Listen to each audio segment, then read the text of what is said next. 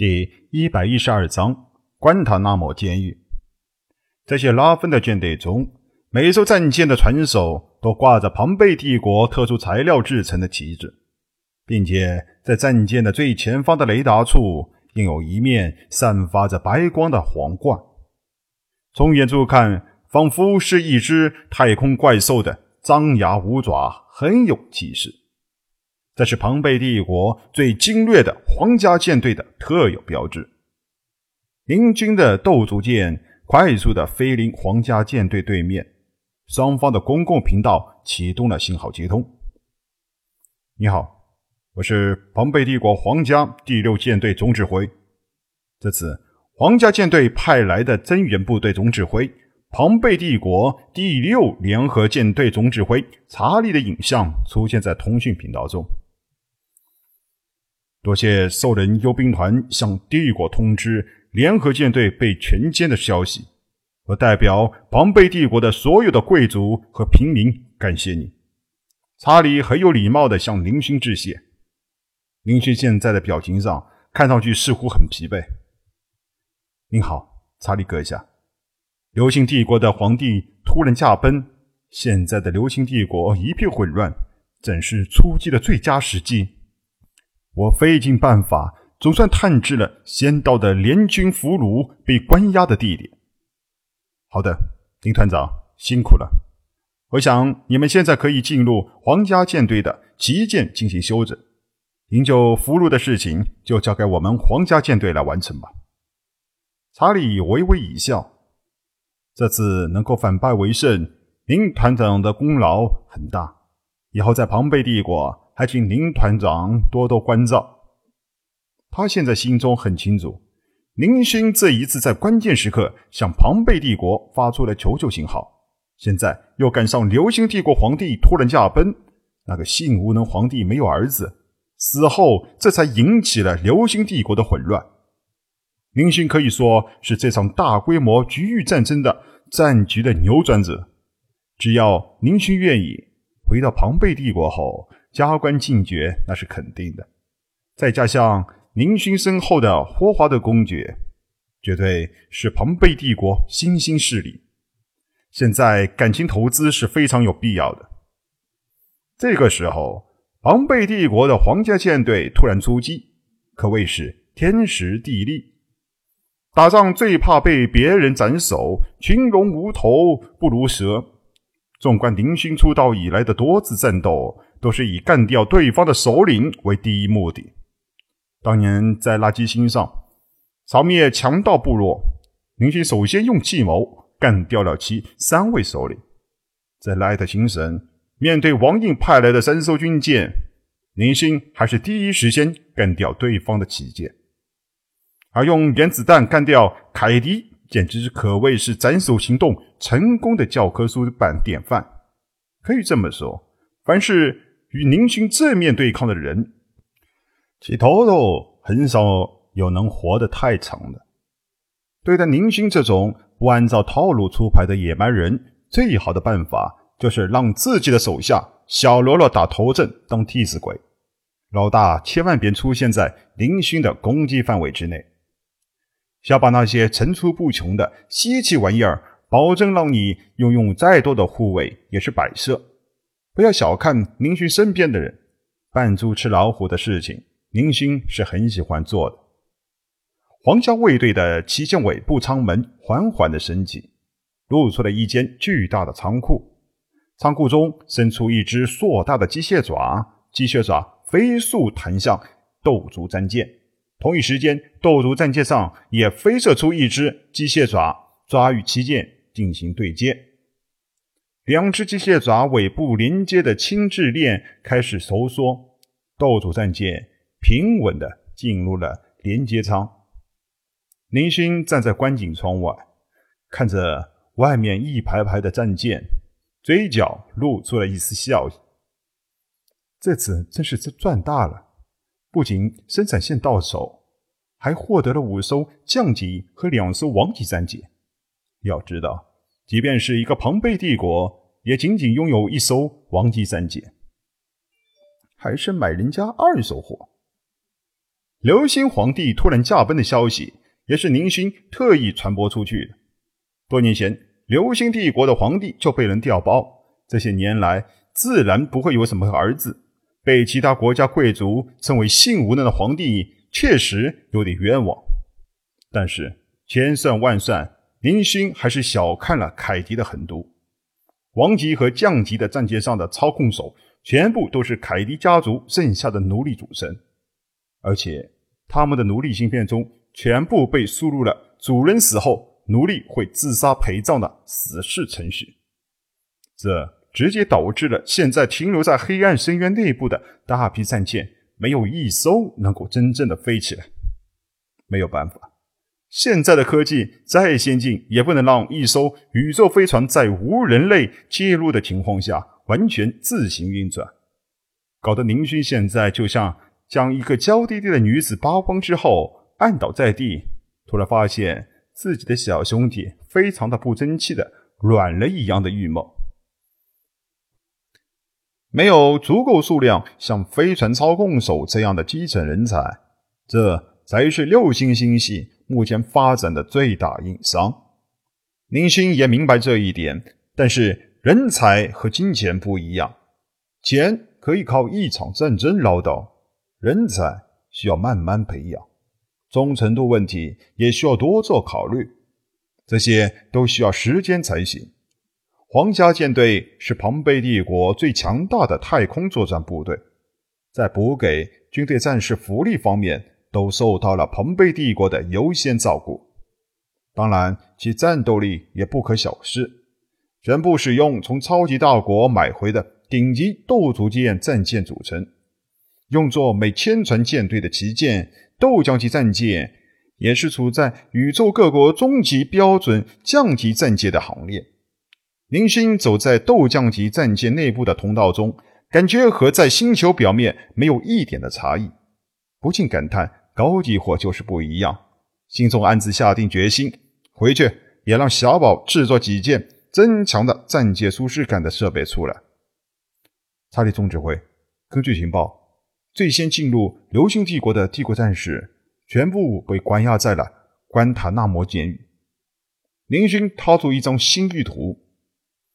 本来关塔那摩监狱拥有两千艘斗兵级战舰守卫，但现在由于流星帝国局势不稳，我想最多只能剩下一半的兵力守卫。林兄眉毛一挑。皇家舰队增援的两千斗族战舰，无论在数量上还是质量上，都是占绝对优势的。哈哈，我们这次的任务是统一流星帝国，救出被俘虏的战士只是顺便的工作。查理的脸上露出一副不屑的神色。那些低级的斗兵战舰，我还没有放在心上。林勋点点头。对于眼前的皇家舰队的实力，他还是很有自信的。对了，飞火帝国那边的情况怎么样？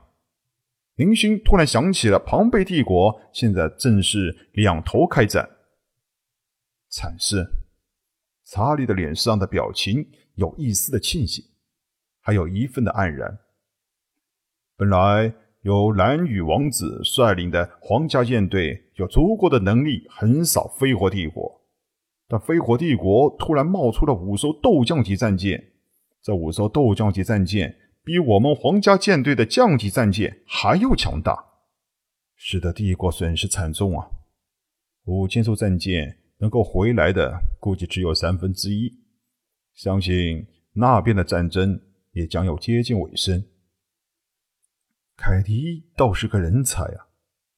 林勋心中暗骂：“五艘战舰根本就是飞火流星两国攻击庞贝帝国的合作心。五艘降级将舰足以让庞贝帝国的皇家舰队受到重创。如果计划成功，现在凯迪已经带着王级战舰横扫庞贝帝国了。”林勋对凯迪也是很是佩服，这招借刀杀人。的确是狠毒啊！无论成功与否，凯迪都是最大的受益者。不过想想那个蓝羽王子这次出征被这么狠狠的打击一下，宁勋心中没来由的非常的爽快。流星帝国境内现在的情况是非常的糟糕，在皇宫城中，皇帝突然驾崩的时候，混乱便开始了。原本还只是迫于被皇帝手上的联合舰队威慑的各贵族军团，开始蠢蠢欲动起来。而另一边的庞贝，流星帝国交界处陨石群区的关塔那摩监狱也面临着一场危机。庞贝帝国的两千艘皇家舰队突然出现在关塔那摩监狱的新域，流星帝国一千多艘驻守的斗兵级战舰，在面临双倍于自己兵力的斗族级战舰面部队面前。完全无法主持其有效的反抗。庞贝帝国皇家舰队不愧是庞贝王牌劲旅，战斗力之强，让宁勋也是叹为观止。一千艘斗族级战舰组成的方阵，从正面冲向了流星帝国的守卫军，同时，庞贝皇家舰队剩下的约莫七百艘歼击舰，从两翼和上下方包抄过去。这是最简单的太空阵地挪移战术，方式简单，只进不退。在军事力量悬殊的情况下，强势一方可以以最大限度的消灭对方部队。阁下无论，不说俘虏。查理一声令下，带来的几十万流星帝国士兵生命的消失。凭借等级的差距，皇家舰队势不可挡，犹如一把利剑插进了流星帝国的舰队中。战场不断传来一连串的能量爆炸、辐射波和空间的震动。